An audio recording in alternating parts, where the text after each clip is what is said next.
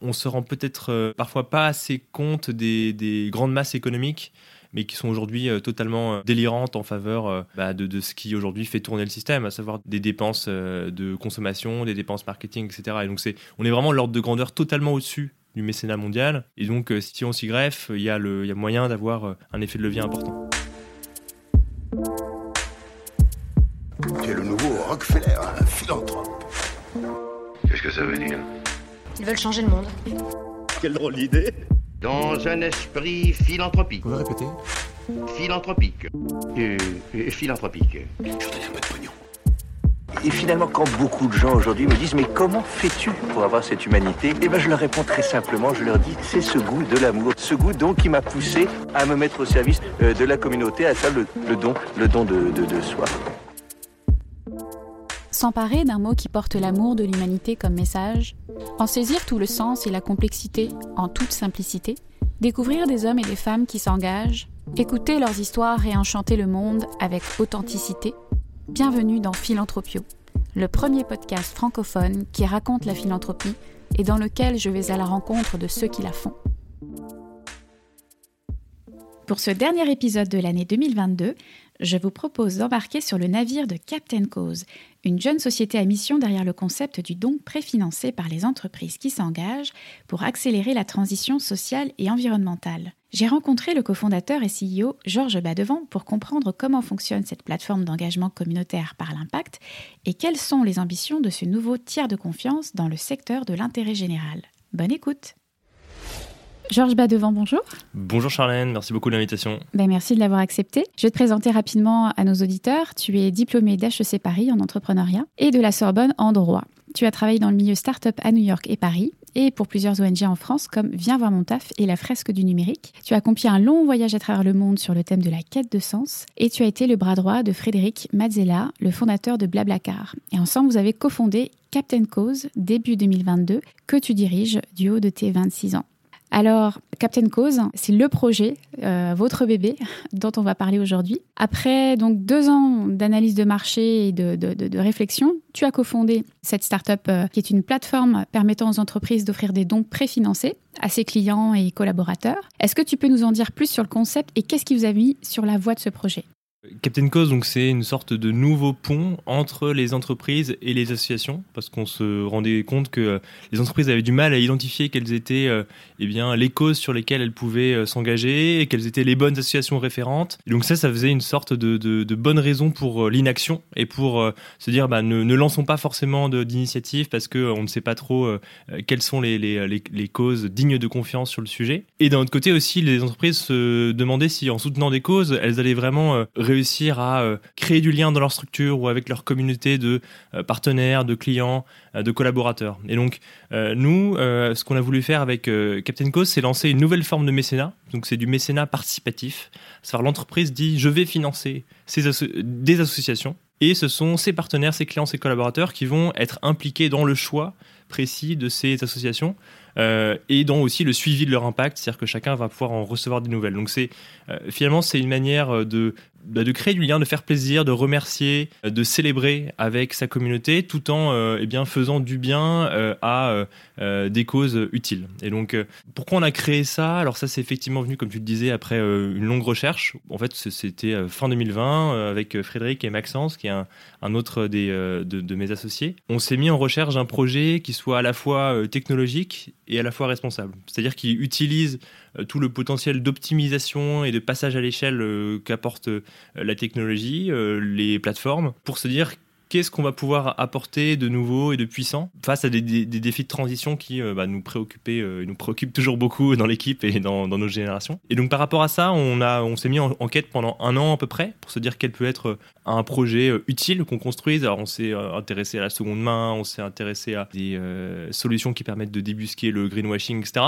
Finalement, on s'est, on s'est dit, bah, un beau projet serait de se dire comment on va pouvoir financer un maximum d'associations, parce que ce sont elles qui sont sur le, front de, de, la transition, qui, qui apportent des choses nouvelles, qui sont sur le terrain tous les jours. Donc financer des solutions, on s'est dit, bah, ce serait quelque chose de très utile en fin de, en fin de compte. Mais c'est bien beau s'il y a plein de solutions qui sont financées, mais personne n'est au courant et, et ça, ne, ça, ne, ça, ne, ça ne contribue pas à l'action collective et à diminuer l'éco-anxiété globale. Et donc on s'est dit aussi, bah, d'un autre côté, il faut quand même que les gens soient au courant que ces solutions existent et qu'ils soient impliqués dans leur découverte, leur suivi, etc., qu'ils soient exposés. Donc c'est le sens de ce, pont qu'on crée entre les entreprises et leur communauté et d'autre part les associations. C'est comme ça qu'on a créé ce mécanisme de, de mécénat participatif. Mais moi, quand j'ai découvert votre projet, ça m'a rappelé euh, une campagne qui s'appelle euh, Bout de budget, qui a été lancée par SOS Village d'enfants en 2018.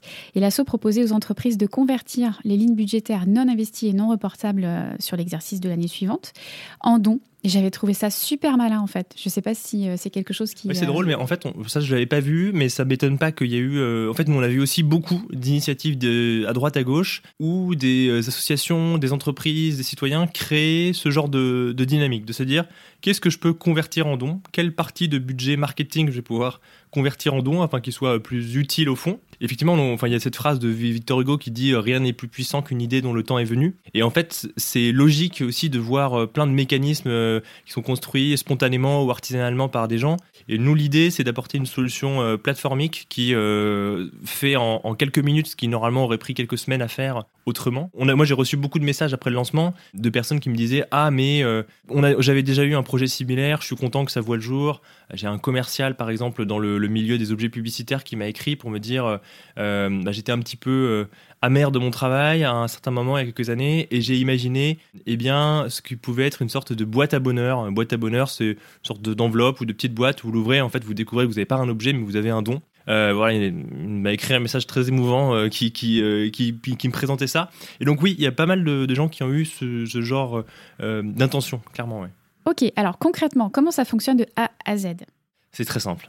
non, comment ça fonctionne? Alors déjà, tout part d'un temps fort d'un moment où une entreprise va vouloir euh, bien engager, créer du lien avec euh, soit ses collaborateurs, soit ses euh, partenaires. Prenons l'exemple des fêtes de fin d'année, là où c'est un moment très avec beaucoup d'activités pour nous. L'idée, c'est que, eh bien, si par exemple une entreprise a envie de remercier tous ses partenaires commerciaux à qui il envoie habituellement, je ne sais pas, des objets ou des produits alimentaires, là, son intention, c'est qu'elle va se dire, je vais convertir ce budget marketing, ce budget cadeau, en budget de mécénat. Et donc, ce, va aller, euh, je libère ce budget plutôt pour financer des causes.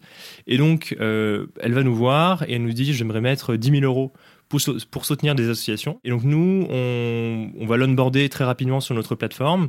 S'agit d'une plateforme clé en main. Euh, l'idée, c'est que euh, les entreprises puissent en autonomie faire le plus d'actions possible, sans qu'il n'y ait forcément besoin d'intervention humaine sur ces, tâches où elles euh, savent très bien se débrouiller elles-mêmes. Et l'idée, c'est qu'elles vont pouvoir regarder notre catalogue de causes. Donc on a aujourd'hui un peu plus de 50 associations d'intérêt général, donc, enfin 50 projets qui sont tous portés par les associations d'intérêt général françaises sur l'écologie, le social, la santé. Donc elles vont pouvoir découvrir ces projets et faire leur présélection, donc choisir 2, 3, 5, 6, disons, associations parmi toutes ces, euh, tout ce catalogue. Et euh, ensuite, elles vont pouvoir avoir, euh, elles vont pouvoir générer une campagne personnalisée. Donc, ça veut dire soit envoyer une campagne d'email, soit lors d'un événement en live, euh, donner des petites cartes avec un QR code ou afficher un QR code à l'écran.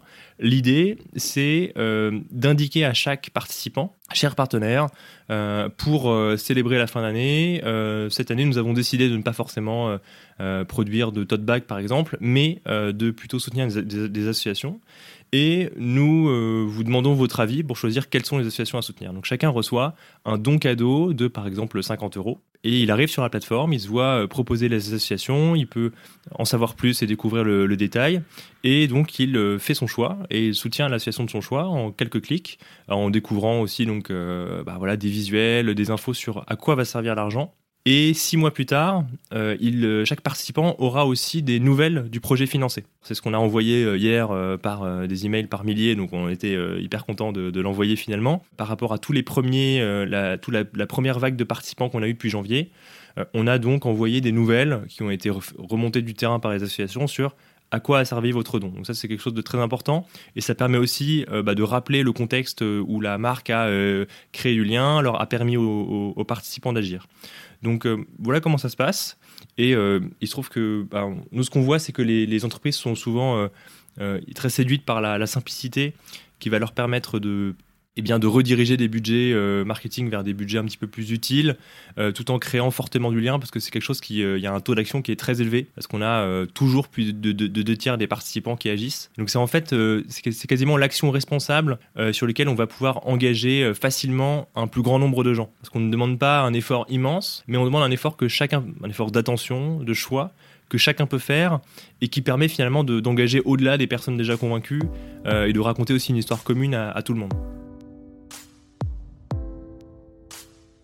Alors, il faut quand même préciser votre modèle d'affaires parce que 100% des dons euh, vont aux associations. Euh, c'est l'entreprise mécène qui paye un montant additionnel pour couvrir en fait les frais de plateforme, euh, exactement, vos salaires aussi. Ou C'est ça, exactement. C'est comme ça que ça se passe. Donc nous, on a, on a structuré un fonds de, dotation qui permet de collecter et de reverser les dons et de, de, ce que moi, en tant que participant, je vois comme argent. Si je vois qu'il y a 50 euros de dons, eh bien, ce seront effectivement 50 euros de dons qui seront virés in fine à l'association que j'ai choisie. Et en plus, il y a des frais qui n'apparaissent pas sur, la, sur le, le côté visible le côté participant, qui sont assumés par l'entreprise mécène, qui vont être des frais, qui vont être dans la, moyenne de ce que font les plateformes de crowdfunding sur un, autre sujet, parce que c'est pas pour les associations le crowdfunding en général, euh, mais pour effectivement nos frais de, fonctionnement de plateforme. D'accord. Alors dernièrement, vous avez réalisé une étude très intéressante avec l'Institut Paul Roll sur la perception des goodies par les Français. Rapidement, quelques, quelques chiffres clés. Euh, près d'un salarié sur deux déclare ne pas se rappeler des dernières entreprises lui ayant offert des goodies. Donc on voit que c'est peut-être pas si efficace en termes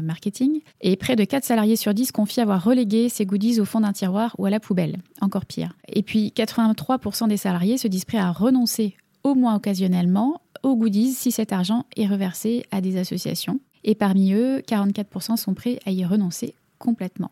Donc, c'est quand même un signal fort que votre solution euh, répond quand même à, cette, euh, cette, envie de limiter aussi euh, les déchets, le gaspillage, finalement des budgets publicitaires qui ne sont pas très efficients. Moi, personnellement, je pensais que c'était complètement dépassé d'offrir des, comme on dit au Québec, des cossins et des bébelles à ses salariés ou à ses clients. Et paradoxalement, je croyais qu'il n'y avait plus que les ONG qui, qui faisaient ça avec leur marketing direct, comme par exemple joindre des stylos, des chaussettes, des sacs d'épicerie dans leur publi postage. Et en fait, j'étais surprise en découvrant votre euh, sondage que c'était une pratique encore très euh, répandue en fait dans les entreprises Tout à fait, ouais. C'est vrai que c'est encore tout à fait massif. Ça va en partie dans le bon sens, à savoir qu'on va faire des objets plus utiles, durables, responsables. Euh, c'est super qu'on ait de plus en plus de gourdes, par exemple. Pour autant, il y a aussi beaucoup, beaucoup de gaspillage. Il y a aussi beaucoup de besoins qui ne sont pas du tout clairs, à savoir lors de beaucoup de salons, d'événements, personne n'a demandé à à récupérer des bics, mais euh, il y a quelque chose d'un peu d'instinctif, je sais pas, avoir un peu une sorte d'instinct primaire où on est très content de récupérer un objet et de le ramener chez soi euh, comme un chasseur-cueilleur, alors qu'en fait, une fois qu'on l'a à la maison, on se dit parfois, mais pourquoi j'ai pris ça? Je, vais le stocker, je vais être dans mon, dans mon pot à bic, voilà, on en a 14.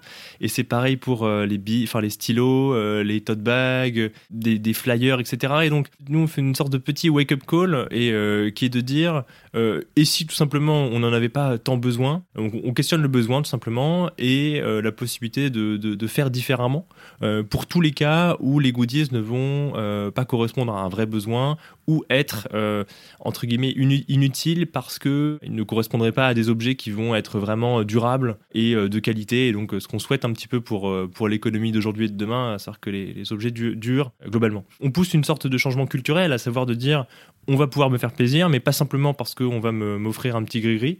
Euh, je connaissais pas les termes que tu, que connaissais, mais euh, je les aime beaucoup. Mais effectivement, parce que on va, euh, va y avoir une fierté individuelle et collective d'avoir plutôt euh, été utile. Donc c'est un vrai changement euh, culturel, hein, qui, parce qu'on on n'est plus juste sur des instants de, propriété, de matérialisme, de matérialité, mais plus sur de l'action et du, du, sens. Et ça, pour nous, notre, travail chez Captain Coast, c'est de le rendre émotionnel, ludique, euh, et concret. Parce que juste aujourd'hui, faire un don à une association, c'est pas quelque chose qui, euh, qui va toujours sembler très, euh, très clair. On met de l'argent quelque part et on espère très fortement, parce qu'on aura confiance dans le nom de l'association, que ça va être utile. Mais le, sujet, c'est qu'effectivement, Nous, on aimerait bien voilà, ajouter cette brique de donner des nouvelles, enfin on, le fait déjà je veux dire, mais euh, le fait de, de, donner des nouvelles et d'impliquer dans le suivi de l'action, c'est quelque chose de très crucial qui va permettre une réexposition de l'initiative, permettre de donner de la confiance, la traçabilité, euh, et d'embarquer aussi les gens plus profondément que, et de les marquer aussi plus profondément, peut-être même que versus euh, versus un, stylo euh, qu'on prend une fois et, euh, et qu'on et qu'on oublie après. le fait d'être fidélisé, engagé sur le long terme via une action qui vit, hein, celle d'un projet à impact, c'est quelque chose qu'on pense peut-être plus puissant. Alors, chez Captain Cause, vous prenez une approche euh, pragmatique de l'impact. Qu'est-ce que ça veut dire exactement? Alors, pragmatique, ça veut dire que on va s'adresser à l'argent là où il est. et donc, euh, notre but, c'est euh, pas tant de dynamiser la philanthropie existante, euh, qui est déjà réelle depuis des dizaines, centaines d'années, mais de créer une nouvelle source de financement en débloquant une, nouvelle, poche. Et c'est cette poche, on, on s'adresse prioritairement donc au budget marketing communication parce que on pense que ce sont là des budgets qui sont critiques, qui sont massifs, qui sont récurrents, qui sont vitaux pour les entreprises tout simplement et qui en même temps euh, sont un peu sommés de, euh, on va dire, faire leur transition et de d'avoir un petit peu plus de sens que euh, simplement euh, avoir euh, payé ma massivement des Facebook Ads ou telle ou telle campagne d'affichage massif ou et d'aller peut-être vers quelque chose qui, a plus de sens. Et donc notre pragmatisme, c'est d'abord parce que voilà, on s'adresse à ces budgets existants et parce que aussi on conçoit une, une solution qui est gagnant, gagnant, gagnant, gagnant pour les causes parce qu'elles ont une poche de financement en plus et sans sans travail de collecte parce qu'elles ont simplement à créer une fiche sur la plateforme et puis leur effort se limite essentiellement à ça.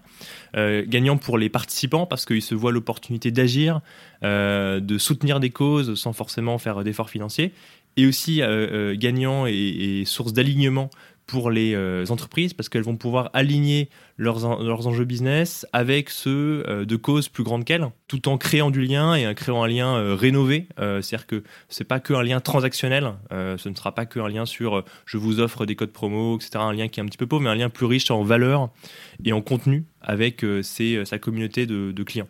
Et donc ce pragmatisme, il est aussi du fait qu'on a conçu cette solution qui a des avantages pour tout le monde et euh, qui se veut adapter au, modèle capitaliste actuel hein, qu'il faut regarder en face. Et euh, ce modèle, si on veut le réformer ou le euh, ou l'infléchir dans le bon sens, euh, une des étapes, c'est de le prendre au mot et de se dire comment, du coup, on peut pirater, par exemple, ces budgets marketing existants pour les rendre plus utiles.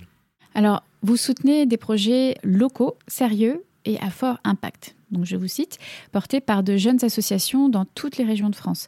Et ces projets doivent œuvrer pour la transition écologique et sociale. Alors, vous êtes un nouvel entrant dans le secteur en tant que tiers de confiance. Vous vous êtes doté de quelques règles et d'un processus de sélection très rigoureux. Est-ce que tu peux nous en parler? Oui, alors c'est vrai qu'il y, a y a ce souci qu'on a de créer une forme de confiance et de transparence qui vont être facilitées aussi par une approche plateformique communautaire. L'idée pour nous, euh, dans cette première étape, c'est d'avoir une, une, une sélection d'associations d'intérêt général, dignes de confiance, sur des sujets de l'écologie, le social et de la santé. Pour ça, donc, on a euh, créé une sorte de système par points, avec une, un peu plus d'une douzaine de critères qui vont être en, partie très comparables finalement au travail que, que remarquable que font déjà beau, beaucoup de, fondations, euh, à savoir de, de disposer d'un certain nombre de documents euh, administratifs, juridiques, euh, rapports d'activité, euh, donc on, réalise tout ce travail. Il y a également euh, des rencontres personnelles qui sont faites avec les, porteurs de projets, avec qui on échange tous, euh, tous personnellement. Et également cette mécanique, alors qu'on l'a choisi nous pour faciliter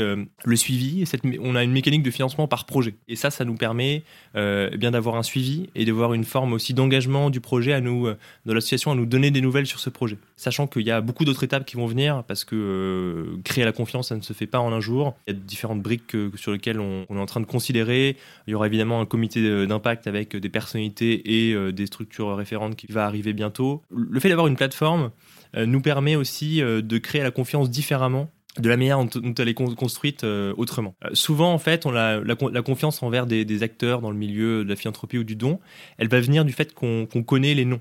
Euh, ah, je connais cette structure parce que le nom me dit quelque chose, je l'entends depuis des années. Donc ça, c'est super parce que y a, euh, les gens identifient euh, des acteurs sources de confiance.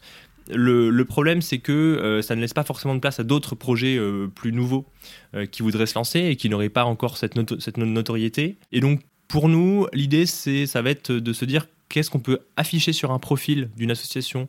Qu'est-ce qu'on peut montrer? Est-ce que ce sont des mini-vidéos, des items qui montrent que oui, on a euh, contrôlé les statuts, on a contrôlé les comptes sur toutes ces structures? Il y, a, beaucoup de possibilités qui sont permises par le fait qu'on ait une plateforme.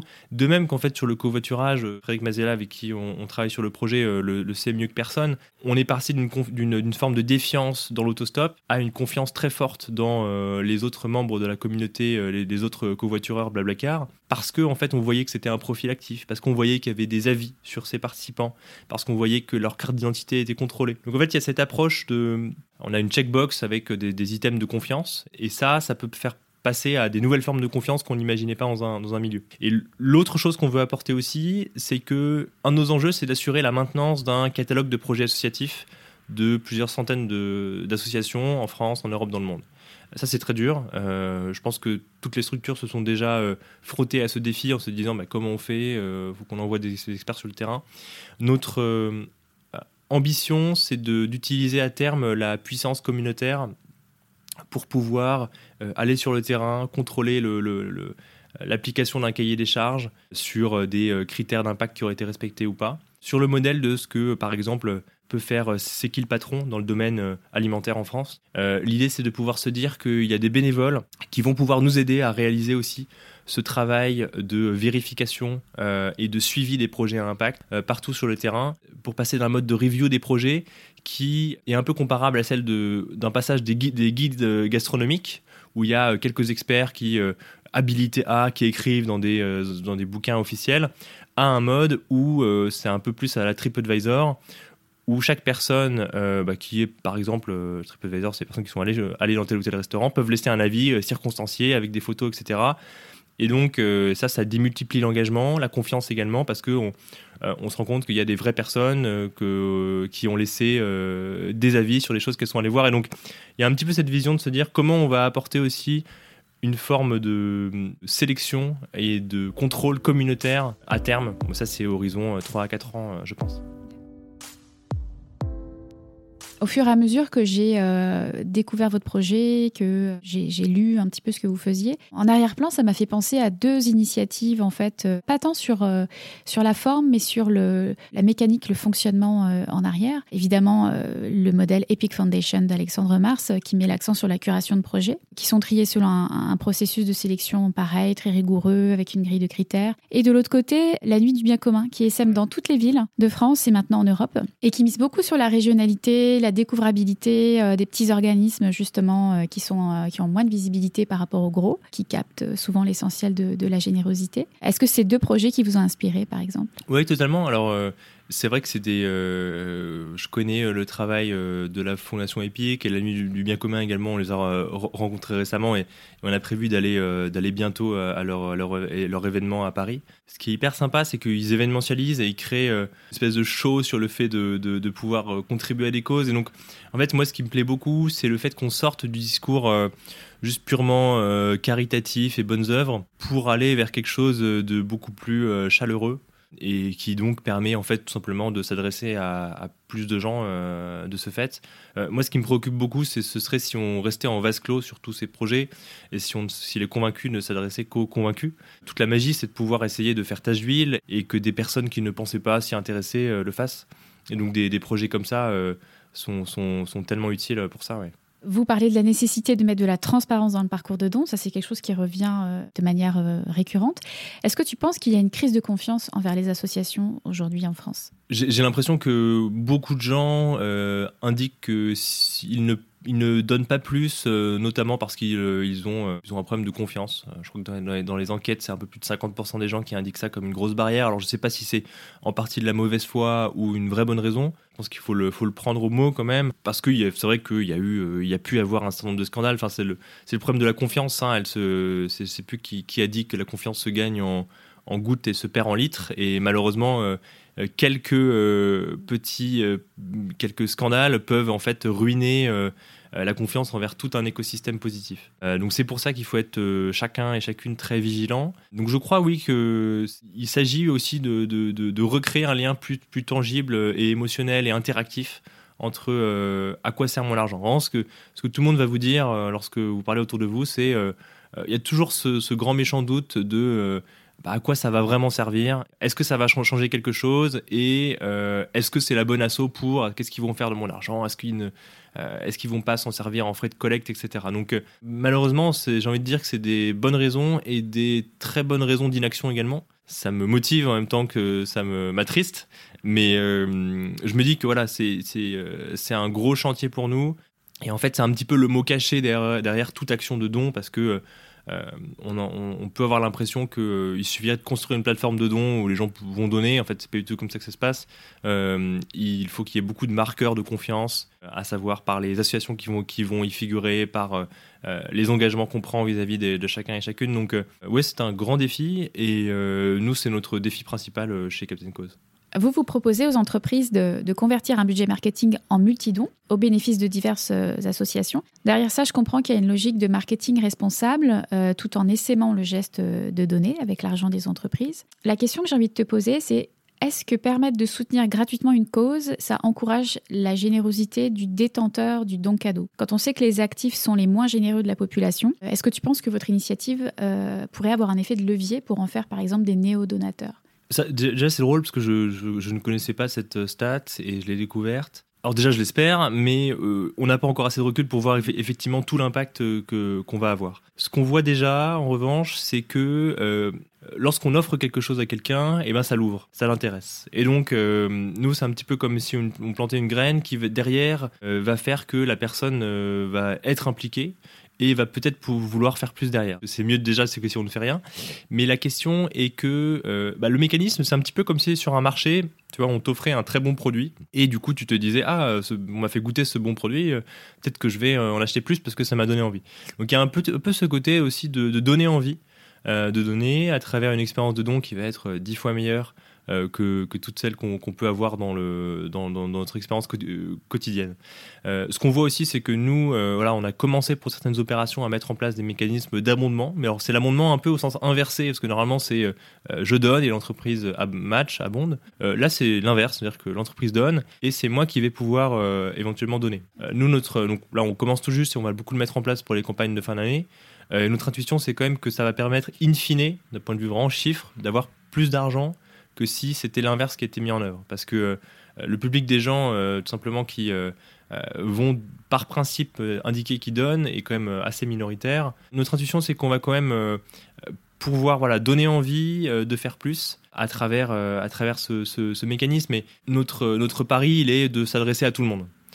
s'adresser à tout le monde, ça veut dire que ça ne satisfait pas forcément la quête de sens des personnes les plus engagées, mais ça a le mérite de peut-être réveiller ou intéresser euh, largement. Et donc c'est un peu un des, un des, enjeux de la transition, de se dire que euh, bah, on passera tous ou on ne passera pas. Et donc il est particulièrement motivant de se dire qu'on va s'adresser à une grande, grande partie de personnes et que derrière on va savoir que 80%, personnes, 80 des gens auront agi, auront donné leur avis, peut-être ne seront pas d'accord, euh, ou auront mis un commentaire sur notre produit interactif, les gens peuvent indiquer ce qu'ils en pensent mais on aura mis aussi sur la table ce sujet du euh, alors euh, comment on finance le, monde de demain, d'en faire un sujet. Quoi.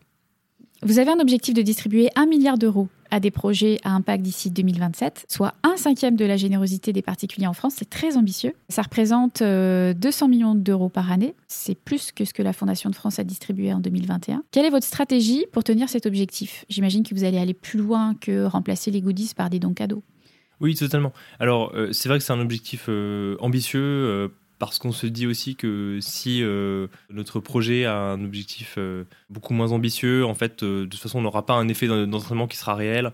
Et j'ai presque envie de dire à quoi bon Parce que les enjeux de transition, ils ne sont pas en millions, ils sont en trillions, enfin ni, en milliards, enfin, ils sont en, de l'ordre de grandeur au-dessus en termes de financement. Et donc, il faut qu'il y ait des centaines d'acteurs qui, euh, chacun, fasse, euh, fasse leur part.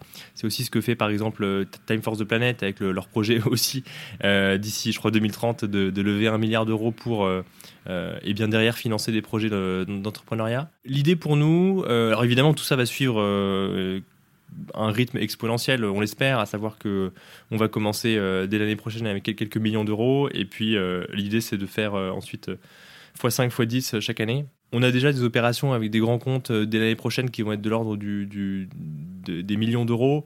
Et donc l'idée, c'est de pouvoir rediriger ces flux marketing pour tout simplement avoir, avoir un effet de masse important. Donc la réponse en, un mot, c'est qu'on veut s'adresser du coup à des flux qui sont, qui sont massifs. si je prends l'ordre de grandeur de la publicité mondiale en ligne, euh, c'est euh, de l'ordre de, de, 400-500 milliards de dollars par an. Et donc, euh, finalement, s'il y a une campagne une campagne sur 100 qui est redirigée vers des causes intégralement, ça fait 4 milliards de dollars par an.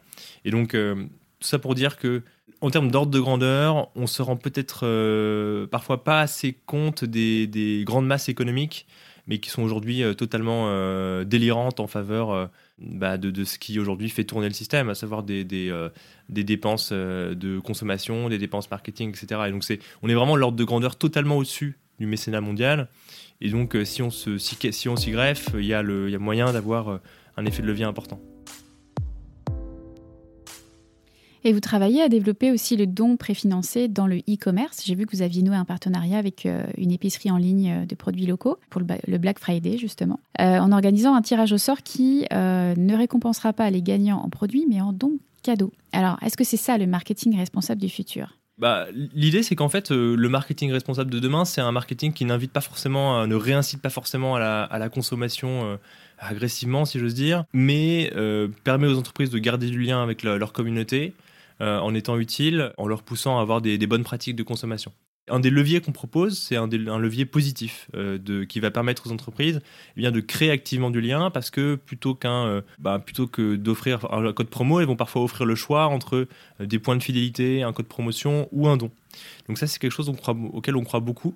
Parce qu'en fait, aujourd'hui, moi, ce dont je me rends compte, c'est que un marketing plus responsable, c'est souvent un marketing qui ne fait pas de marketing, à savoir pour Black Friday, beaucoup de marques, on est aujourd'hui, euh, lorsqu'on au on enregistre le Black Friday, bah, aujourd'hui, beaucoup de marques vont dire, eh bien, je euh, ne fais pas de solde, ou je ne fais pas de promo, ou voire je ne vends pas, ce euh, qui, est quasiment hallucinant pour une entreprise. Et donc, en fait, c'est intéressant de voir qu'elles sont dans une alternative qui est de dire on ne fait pas.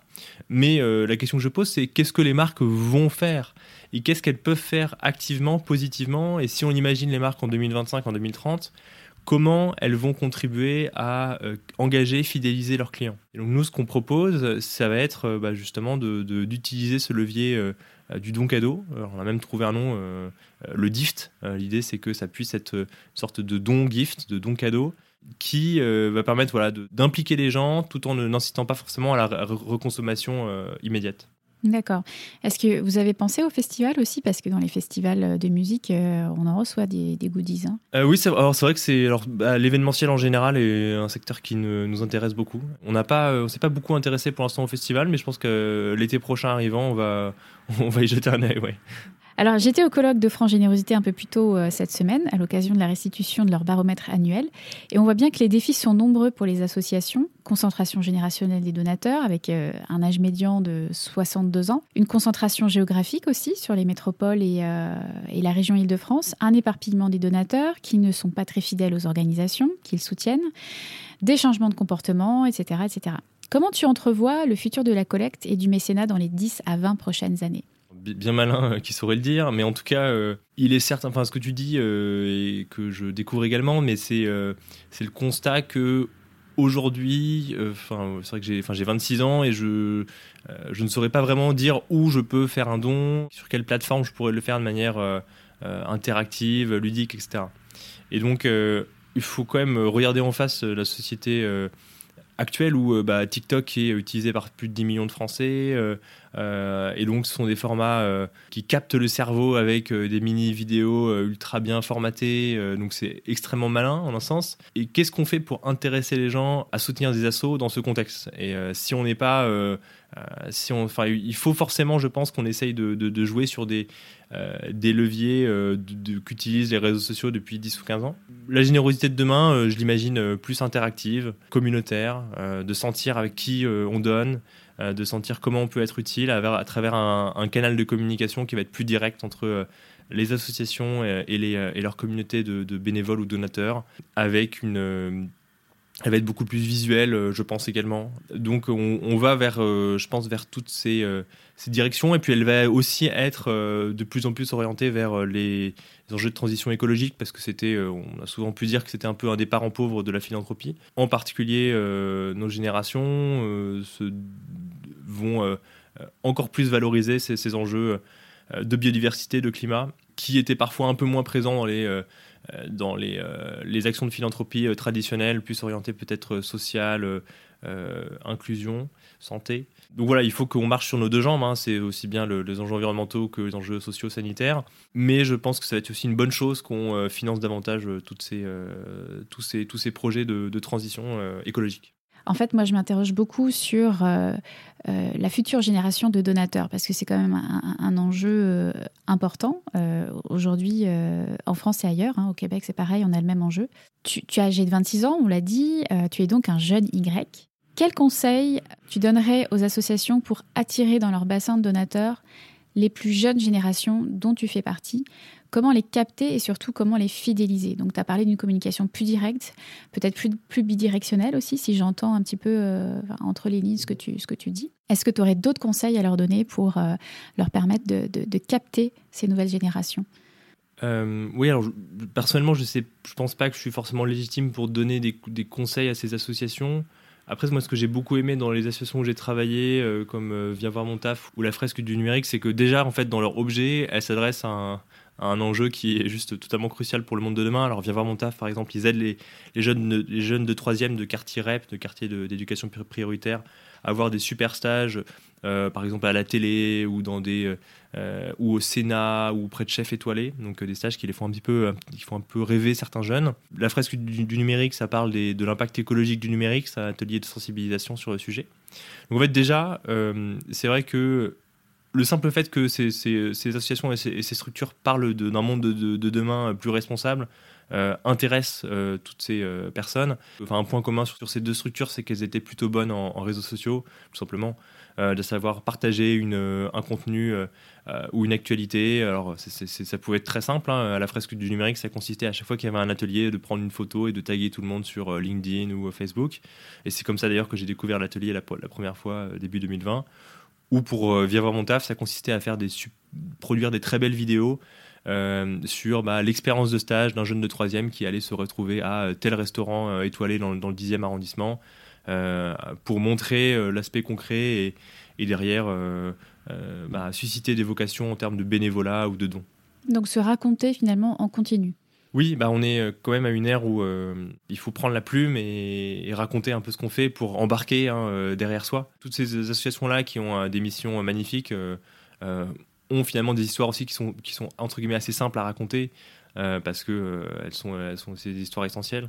Donc, donc oui, ce serait ça. Écoute, une dernière question pour toi, Georges. Je le disais en introduction, tu, tu as effectué un, un- voyage à travers le monde sur le thème de la quête de sens. Alors, ça a un petit peu piqué ma curiosité. En quoi consistait ce voyage? Oui, alors c'était euh, avec mon meilleur ami, on, était tout simplement, on, était en stage en, école en parallèle de notre école de commerce, on n'avait pas du tout trouvé euh, notre voie professionnelle. Et du coup, on s'était dit qu'on allait, euh, dans un souci de quête de sens au travail, essayer de se dire quelles peuvent être les activités professionnelles, euh, les activités tout court, qui vont être source de sens pour nous. Et donc en fait, on a pris au mot euh, le discours contemporain, donc c'était en 2018, où euh, lorsqu'il y avait des, euh, des, des actifs à la défense, enfin, des employés de, la défense qui, qui voulaient tout plaquer, et ben, ils disaient qu'ils voulaient tout plaquer et aller élever des alpagas au Pérou ou devenir moine bouddhiste en Thaïlande, etc. Du coup, en fait, on a pris au mot 6-7 expériences d'évasion radicale et on s'est dit, bah, on va aller les vivre sur le terrain. Et donc, on est allé euh, donc pendant six mois euh, vivre euh, ensemble ces, ces, ces expériences, souvent au contact d'associations locales et en produisant également du contenu. On a produit une sorte de, petit documentaire. Point de départ, c'était la quête de sens.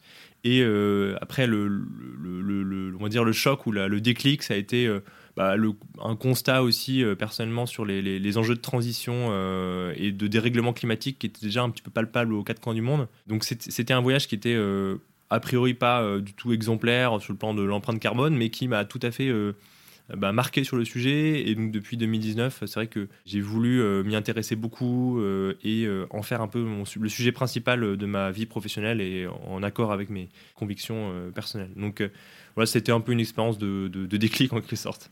Un petit mot pour conclure? Merci beaucoup de l'invitation. Et puis, je trouve ça hyper sympa de te voir venir du Canada pour différentes rencontres ici. Et donc, merci. Et puis, et puis à bientôt. Ben, merci Georges, on va vous suivre sur les, les réseaux sociaux. À bientôt. À bientôt, merci Sharon. Merci beaucoup d'avoir écouté Philanthropio. Vous avez aimé l'émission?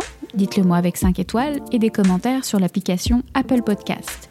Vous pouvez retrouver également tous les épisodes sur philanthropio.com. Si vous souhaitez réagir, écrivez-moi à charlène at philanthropio.com. À bientôt pour dérouler le fil de nouveaux récits.